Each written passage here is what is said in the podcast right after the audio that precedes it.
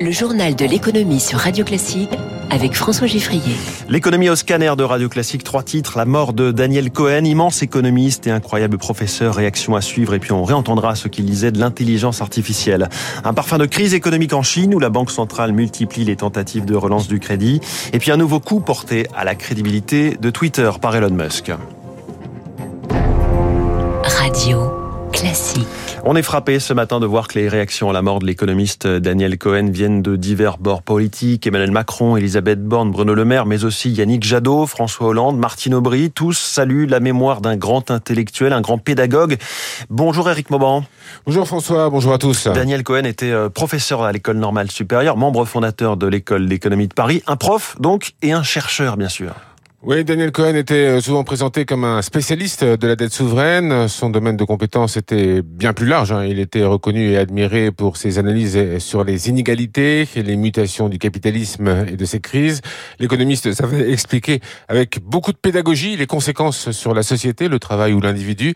En 2017, Daniel Cohen avait soutenu Benoît Hamon, séduit par sa proposition de revenu universel. Il maîtrisait les outils de l'économie avec une vision d'ensemble du monde et de la justice, aussi doué en analyse mathématique qu'en philosophie politique. Il a formé toute une génération d'élèves à l'école normale, parmi lesquels Esther Duflo, qui a obtenu en 2019 le prix Nobel d'économie. Daniel Cohen intervenait régulièrement dans les médias pour transmettre son goût d'une discipline économique ouverte sur le monde. Merci Eric Mauban. Alors au-delà des réactions politiques, il y a celle de ses confrères comme Yann Algan, professeur d'économie à HEC, qui avait travaillé avec Daniel Cohen. Daniel Cohen était un très grand intellectuel, mais surtout un très grand humaniste, hein. quelqu'un de très pluridisciplinaire, qui était d'une pétillance et d'une intelligence rare, capable de comprendre les grandes tendances de la société. Par exemple, son dernier livre, euh, Homo numericus, euh, captait très très bien la société post-industrielle, une société de solitude, solitude au travail, solitude euh, dans les territoires, solitude aussi sur les réseaux sociaux. Et tous les grands livres de Daniel ont été d'une certaine façon euh, la deuxième chose que Daniel a vraiment apporté, c'est sa transmission. C'était euh, un amoureux euh, des étudiants. On peut dire euh, que nous sommes tous des étudiants et des étudiantes et des amis de Daniel. Il était un très grand professeur à l'école normale supérieure. Il a formé toutes les générations que vous voyez d'économistes à l'heure actuelle. Je me souviens toujours, il avait un séminaire où il prenait le dernier papier de recherche euh, qui sortait, il le décortiquait pour le plus grand euh, bonheur euh, de ses étudiants. Et sur Radio Classique, nous faisions appel régulièrement au talent de pédagogue de Daniel Cohen, comme ici il y a moins d'un an, au moment de la sortie de son livre Homo Numericus chez Albin Michel, quand il s'inquiétait des périls potentiels d'un monde où le numérique et l'intelligence artificielle prendraient trop de place. On va vers un monde où tout ce qui faisait le cœur de la relation interpersonnelle, passer devant un enseignant pour, pour avoir un examen, beaucoup de choses de cette nature vont être informatisées. Il y a un risque très profond, au fond, à l'échelle de la société, d'une déshumanisation semblable à celle que le travail a connue avec le travail à la chaîne. Le travail à la chaîne, au fond, ça a été un moment de déshumanisation, mais ça a permis aussi les syndicats, ça a permis au fond la négociation sociale dont on a la nostalgie aujourd'hui. Donc peut-être qu'on va connaître un moment comme ça, mais pour l'instant, on voit surtout cette montée des risques, des périls. Daniel Cohen au micro de Guillaume Durand, c'était euh, une interview à l'automne 2022 à retrouver sur radioclassique.fr, l'économiste qui disparaît donc. Il avait 70 ans. La Chine au cœur de l'actualité économique avec cette nouvelle décision de baisse d'un taux directeur de la Banque centrale chinoise après avoir déjà été réduit en juin. Un autre taux, euh, celui des prêts à moyen terme aux établissements financiers, avait déjà été baissé mardi dernier. On va y revenir avec Virginie Robert des Échos dans l'édito économique à 7h10. La Chine n'y arrive pas en ce moment avec une faible consommation, le poids énorme de la dette immobilière et puis de faibles exportations. En attendant, le numéro 1 chinois, Xi Jinping, est en Afrique du Sud à partir d'aujourd'hui, visite d'État. On sait l'importance de l'Afrique dans la stratégie économique et d'influence de la Chine, axe encore renforcé par la situation précaire de l'économie chinoise, confirme Jacques Gravreau, président d'honneur de l'Institut HEC Eurasia. En Chine, aujourd'hui, la situation économique est très dégradée après le Covid et la faillite des grandes entreprises immobilières chinoises, qui représentent quand même 25% du PIB chinois. Là, les grandes sociétés d'État cherchent du business à tout prix n'importe où dans le monde.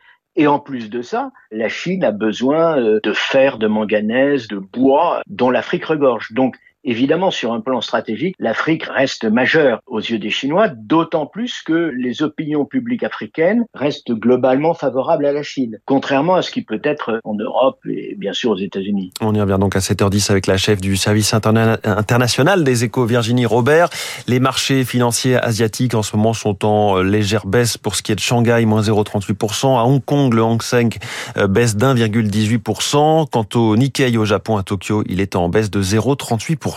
Un échec pour la Russie sur un terrain d'affrontement lointain, la Lune.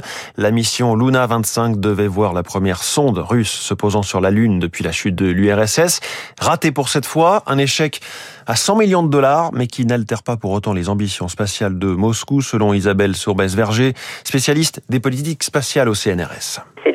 D'expérience et du développement d'expérience, et la Russie va pas s'effacer de la scène spatiale. Donc de toute façon, de ce point de vue-là, euh, c'est pas un problème. En tout cas, on est dans des ordres de grandeur qui sont très faibles comparés, euh, par exemple, aux, aux, missions américaines. La mission américaine pour le programme Artemis dans sa totalité, on est sur du 10 milliards Donc, euh, si vous voulez, euh, la mission euh, russe prétendait absolument pas faire la totalité des ambitions du programme Artemis, mais clairement, c'est une mission qui attendait depuis longtemps et qui a été faite avec les moyens dont les Russes disposaient et probablement pas suffisamment. Elon Musk veut supprimer sur le réseau X, le réseau Twitter, la fonction qui permettait jusqu'ici de bloquer les messages en provenance de, certains comptes qu'on n'a pas envie de voir. Il veut encourager, euh, dit-il, la liberté d'expression. Alors que penser de cette mesure? Olivier Lascar est auteur de Enquête sur Elon Musk, l'homme qui défie la science aux éditions Alizio. Alors la décision de Musk, faut la voir dans le contexte de la concurrence qui se passe en ce moment avec Zuckerberg, puisque Zuckerberg et Meta ont lancé un nouveau réseau social qui s'appelle Threads et qui est un compétiteur sérieux à Twitter. On verra s'y affronter deux conceptions différentes de la liberté d'expression, avec un usage, je dirais, classique chez Threads, avec une modération euh, telle qu'on l'a connue hein, et telle qu'on l'espère tous finalement, euh, pour que les propos délétères euh, y soient extrêmement modérés. Par contre, sur X Twitter, Musk veut ouvrir absolument toutes les vannes. La décision de Musk, il faut aussi la voir dans le contexte politique des États-Unis, dans le cadre de l'élection présidentielle qui s'annonce, puisque Elon Musk veut de toute évidence faire de Twitter désormais X le réseau social de référence pour les républicains. C'est une façon pour Musk de marteler son appartenance désormais au camp républicain. Bientôt un nouveau concurrent au journal du dimanche, publication euh, qui reparaît depuis début août après cinq semaines de grève. En plus du Parisien dimanche, il y aura aussi bientôt donc La Tribune dimanche, un journal papier, émanation euh, hebdomadaire de La Tribune, qui aujourd'hui n'est plus que numérique et qui ne sera pas consacré euh, qu'à l'économie. C'est Bruno Jeudi, bien connu des auditeurs de Radio Classique, qui en sera le patron. Première parution 8 octobre pour ce nouveau bébé de la galaxie média de Rodolphe Saadé, patron de l'armateur numéro 3 mondial CMA-CGM. Et puis après la décarbonation des grands sites industriels. Le gouvernement les incite aussi à la sobriété en eau. 50 grandes usines sont concernées. Les échos dévoilent ce matin les noms euh, des 12 premiers, notamment ArcelorMittal à Dunkerque et Florange, Chemwan à Ballan dans l'Ain, Total Énergie à Donge ou encore la coopérative Isigny-Sainte-Mère dans le Calvados. Tous seront accompagnés par l'État, l'industrie qui représente au total 8% des prélèvements d'eau. Il est 6h56 et chaque jour cette semaine, nous découvrons les coups de cœur culturels des animateurs de Radio Classique. Aujourd'hui, Francis Drezel est avec nous plutôt que d'habitude.